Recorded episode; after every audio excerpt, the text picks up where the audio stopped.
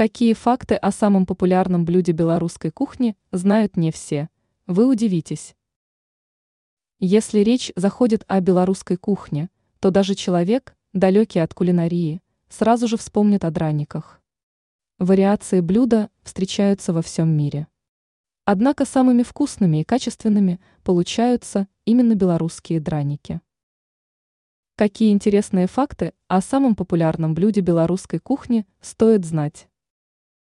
Кто придумал драники? Известно, что картофель попал на территорию Беларуси относительно недавно, только в 17 веке. Популярный овощ появился и культивировался в южноамериканских странах. Считается, что именно там и готовили первые драники. Когда блюда начали готовить в Беларуси? Считается, что в классическом варианте драники стали готовить белорусские хозяйки ближе к XIX веку.